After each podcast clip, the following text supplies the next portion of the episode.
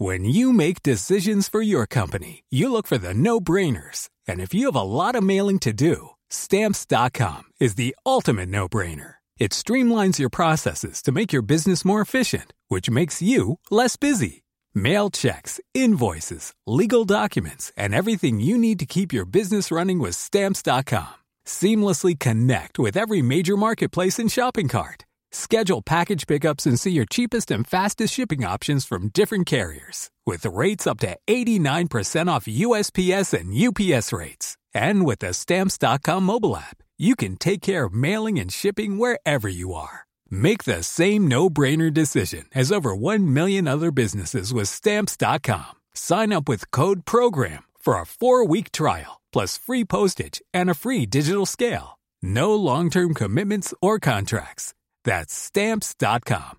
Code Program.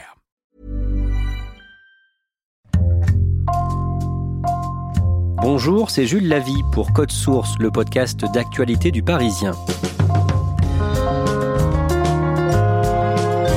Carmen Maria Vega est comédienne et chanteuse. Elle a 35 ans. Originaire du Guatemala, elle a été adoptée par une famille française quand elle avait 9 mois. Il y a 10 ans, elle a découvert sa véritable histoire. Elle a été volée à sa mère biologique, victime d'un trafic, comme des milliers d'autres enfants guatémaltèques. Code Source vous raconte en deux épisodes cette histoire douloureuse et émouvante avec Claudia Prolongeau.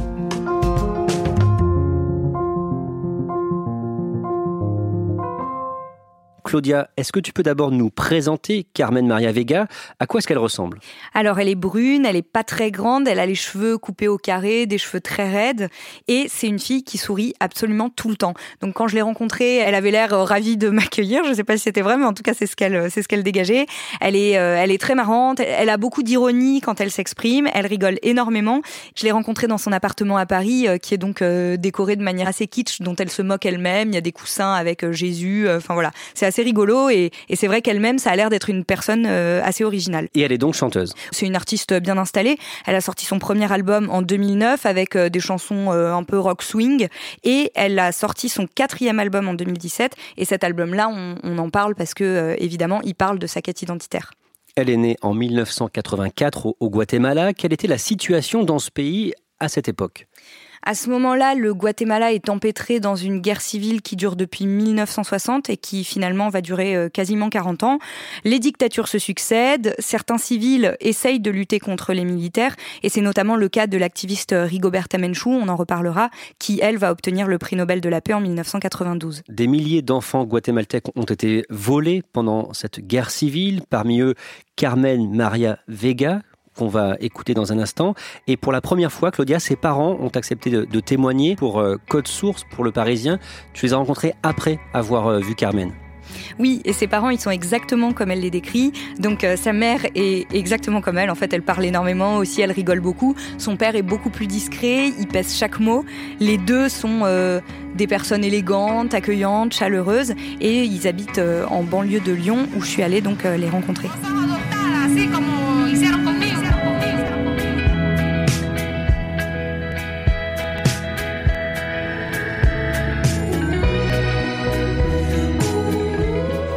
Contenter de notre garçon. mais on voulait avoir une famille avec trois enfants. Donc euh, on s'était dit, bah, à un moment donné, comme euh, ça fonctionnait plus bien, pour avoir des enfants, donc on s'est lancé dans l'adoption. On a eu beaucoup de déboires. Il faut savoir que je me suis fâché avec une œuvre euh, lyonnaise suite à une demande d'argent sur un vulgaire post-it avec un tampon d'une ambassade que je nommerai pas en me réclamant euh, une somme assez importante d'argent que j'ai refusé de payer parce que je me disais je sais pas où va cet argent et il pouvait pas me l'expliquer. Donc on s'est fâché vraiment au téléphone. Donc c'est pour ça qu'on a été un peu désespéré à un moment donné et qu'on a failli abandonner. Parce qu'on avait tous les papiers, on avait tout ce qu'il fallait, on était considérés comme parents euh, pouvant adopter des enfants, il n'y avait pas de problème. L'adoption, elle a duré 5 ans, grosso modo.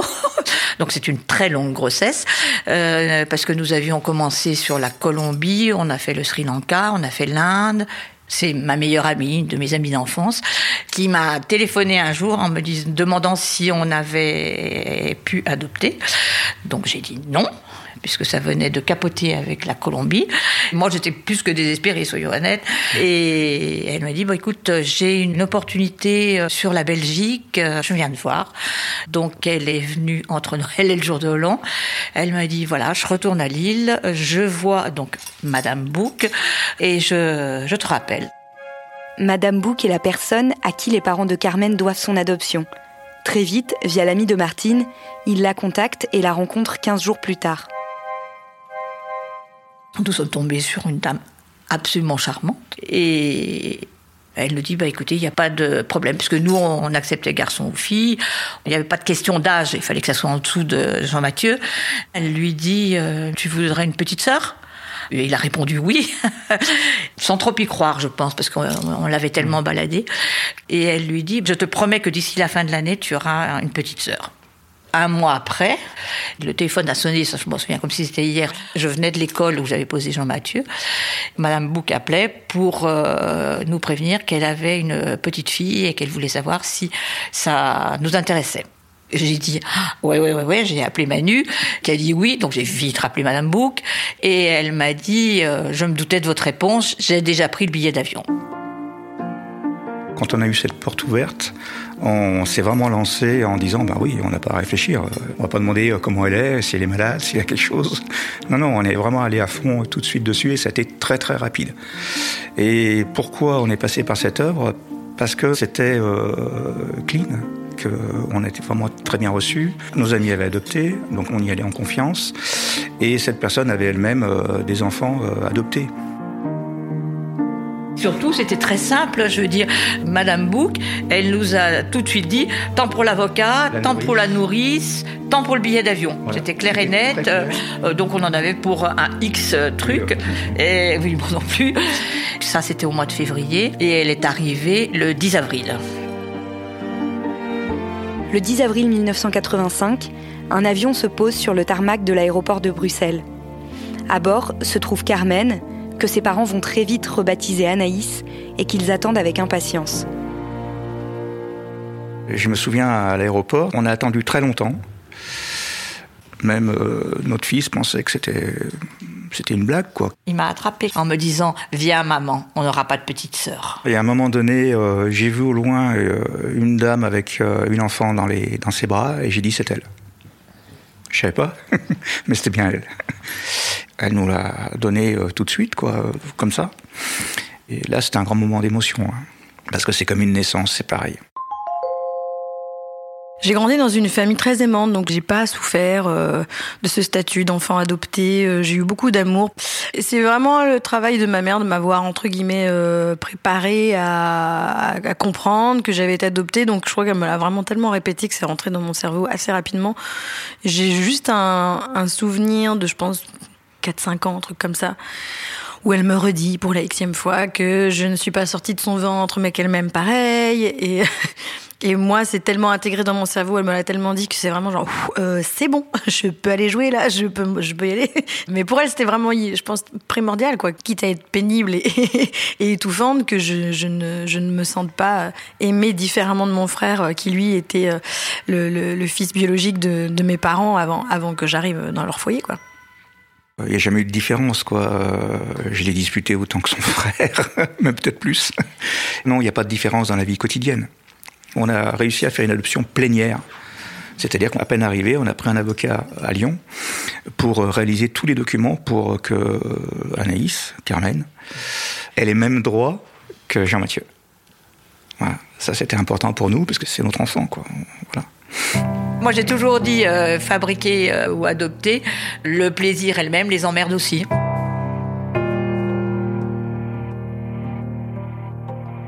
À 15 ans, je découvre ma vraie identité à la suite d'une espèce de, bon, de crise assez basique d'enfant rebelle. J'étais un peu en colère parce que je j'arrivais pas à comprendre vraiment les raisons de cet abandon. Euh, même si euh, on nous avait dit que ma mère biologique était activiste, euh, ok, mais est-ce qu'elle pouvait vraiment pas faire autrement? Alors évidemment, j'arrivais à comprendre, mais j'avais quand même des, des, sursauts de colère, quoi.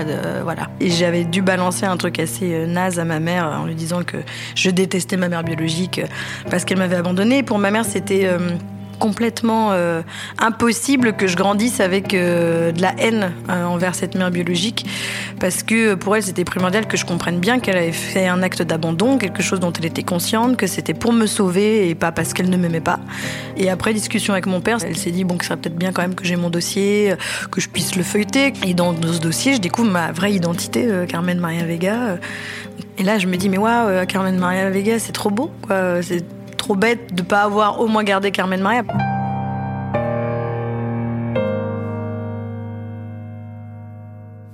C'est pas facile euh, de donner un dossier parce que c'est normal qu'on le donne, mais c'est pas facile non plus de le donner parce qu'il y a une découverte euh, d'une histoire passée, d'une partie de l'histoire.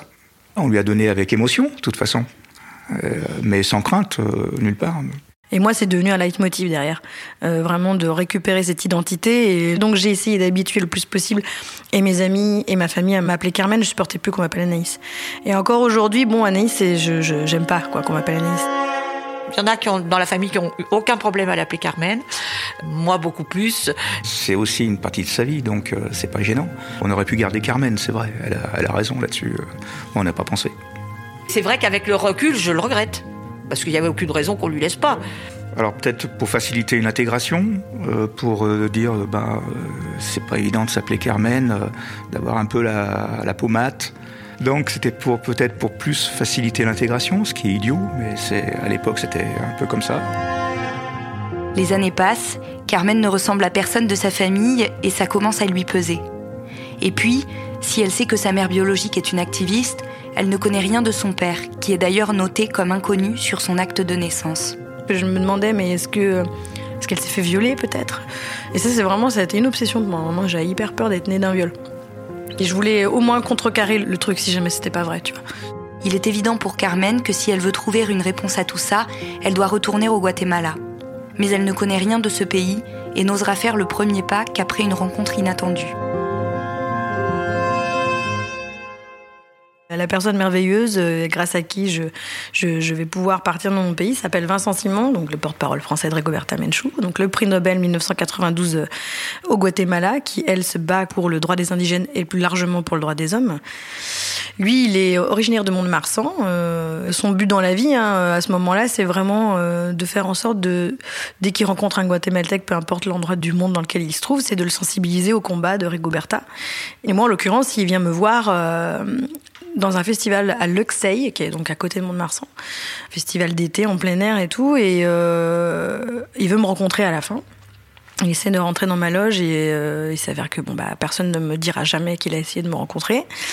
Il m'envoie quelques mails que je ne reçois jamais et euh, trois mois plus tard, au miracle, alors je ne sais pas par quel biais extraordinaire et d'un seul coup son mail arrive dans ma boîte mail, mais il me dit donc dans le mail bonjour Carmen.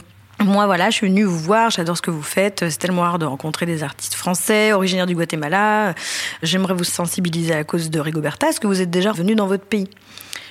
À ce moment-là, moi, j'y vois vraiment euh, l'opportunité euh, tant attendue d'une personne qui parle couramment espagnol, qui est français, donc qui connaît aussi évidemment la culture de la France, et qui connaît mieux que moi mon pays d'origine, le Guatemala. Et je me dis, tente là, vas-y.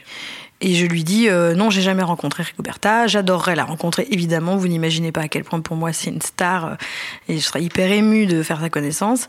Mais maintenant que je vous tiens, est-ce que vous, voilà, j'aimerais retrouver ma mère biologique, moi revenir de mon pays à fond, mais dans une démarche touristique, ça m'intéresse pas du tout. Si je viens, c'est vraiment pour faire des recherches. Est-ce que vous pouvez m'aider? 24 heures après, Carmen reçoit un nouveau mail de Vincent qui lui dit oui. Il doit retourner quelques semaines plus tard au Guatemala en janvier 2011 et lui propose de l'accompagner. Moi, à ce moment-là, je suis en plein de fin de tournée, j'enregistre un album, euh, mon second album. Je regarde le planning, je dis, oh j'ai 13 jours à peine, quoi, à consacrer à le but d'une vie. C'est genre, waouh, bon, bah tant pis, on y va. Hein. Et euh, je lui dis, ok, d'accord. Et là, j'ai pris mes billets.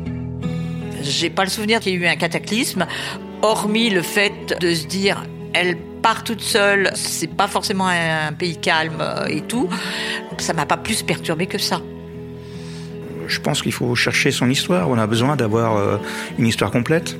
Donc euh, nous, c'est de notre histoire, c'est de avec elle, c'est de huit mois, neuf mois quand elle est arrivée, jusqu'à aujourd'hui. il y a une petite page qu'elle connaît pas. Donc c'est bien d'ouvrir le livre et de peut-être pouvoir le refermer un petit peu. Mais nous, sur place ici, euh, on était impuissants. Quoi qu'il arrive, ça a été la peur de se dire on va pas la revoir. Elle risque d'y rester là-bas. Ça, c'était fort.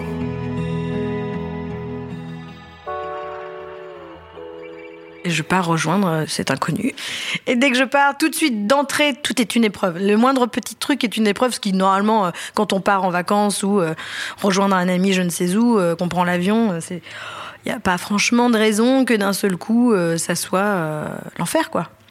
Et là, dès le départ, c'est l'horreur, quoi. Je suis complètement à côté de mes pompes. J'ai déjà pris l'avion plein de fois avant ça, hein. mais Là, je suis complètement perdue dans cet aéroport Charles de Gaulle alors que je le connais. Je suis pas au bon terminal. On m'appelle dans les haut-parleurs, les trucs qui n'arrivent jamais. Genre, euh, en fait, j'avais pas vu que l'embarquement était genre, mais à l'autre bout de l'aéroport. Donc, je cours dans, dans les espèces de couloirs euh, de l'enfer avec des, les escalators euh, plats, là, qui, qui n'en finissent pas en poussant tout le monde. Et au moment où j'arrive, je suis la dernière à rentrer dans l'avion, quoi. Je suis en sueur. Déjà, c'est, et, en plus, l'avion met un temps fou à partir parce qu'il y a une tempête de neige. Donc, finalement, j'étais à mon passe-temps à la bourre que ça. Et si je l'ai eu, c'est grâce à la neige, entre guillemets.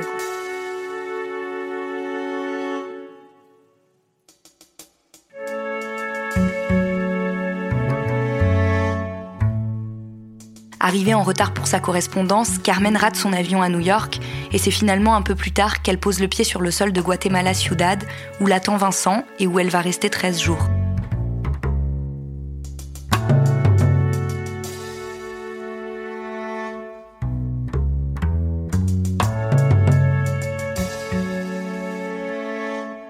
J'ai eu vraiment le sentiment qu'en arrivant au Guatemala, j'étais happée par l'enquête le destin de chercher cette mère euh, coûte que coûte, parce que 13 jours, c'est beaucoup trop court.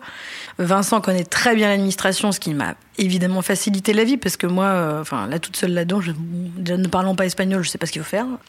Et lui, il, connaît tous les filons, quoi. Donc, il, se sert euh, de sa carte d'avocat euh, comme coup de fil pour expliquer qu'on a besoin très rapidement de trouver cette femme. Et cette jeune fille qui travaillait à la RENAP, qui était donc la mairie locale, nous dit Moi, je peux pas vous donner l'acte de naissance avant 13 jours. C'est le temps légal euh, pour sortir un papier, quoi. il dit Bah écoutez, je vais juste vous mettre sur un papier l'adresse qu'il y a sur son acte de naissance, ou comme ça, vous pourrez commencer à aller vérifier les choses. Et moi, je vais accélérer la procédure à 48 heures. Mais en tout cas, tout ce que je peux vous dire, c'est qu'elle vous ressemble de ouf. elle me dit ça derrière un ordinateur qu'elle ne peut pas retourner. tu te dis, bon, ça va être long, il faut s'y préparer, il va y avoir de nombreuses désillusions, quoi. La première adresse à laquelle se rendent Carmen et Vincent ne semble pas être la bonne. Dans le quartier de la zone 18 où elle est née, personne n'a jamais entendu parler de sa mère biologique. Alors Carmen déchante et s'habitue à enchaîner les déceptions. Jusqu'à 48 heures avant son départ, où tout s'accélère.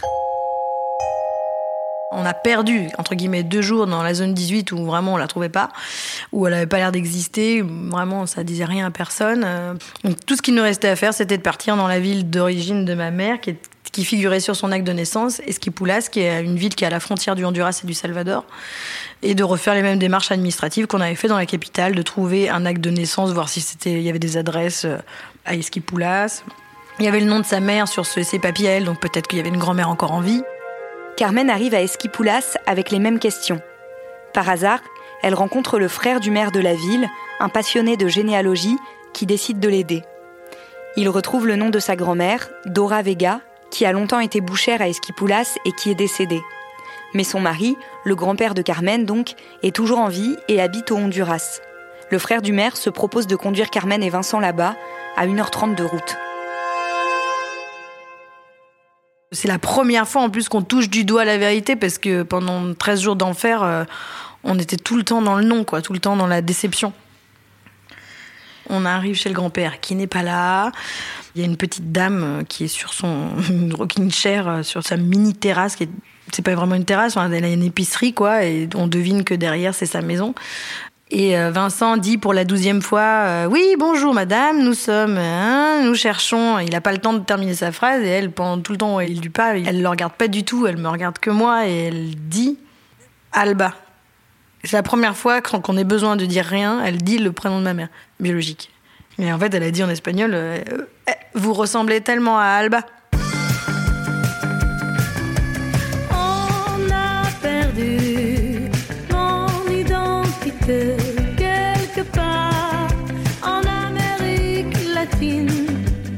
Merci Claudia Prolongeau. Dans le prochain épisode de Code Source, nous verrons comment va se passer cette rencontre entre Carmen Maria Vega et son grand-père, et plus tard, sa mère biologique. Cet épisode a été produit par Benjamin Boucriche, réalisation Alexandre Ferreira.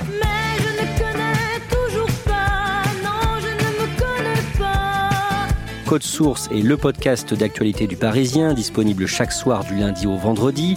N'oubliez pas de vous abonner gratuitement sur votre application de podcast comme Apple Podcast et Podcast Addict. N'hésitez pas à nous envoyer vos retours directement code source at leparisien.fr.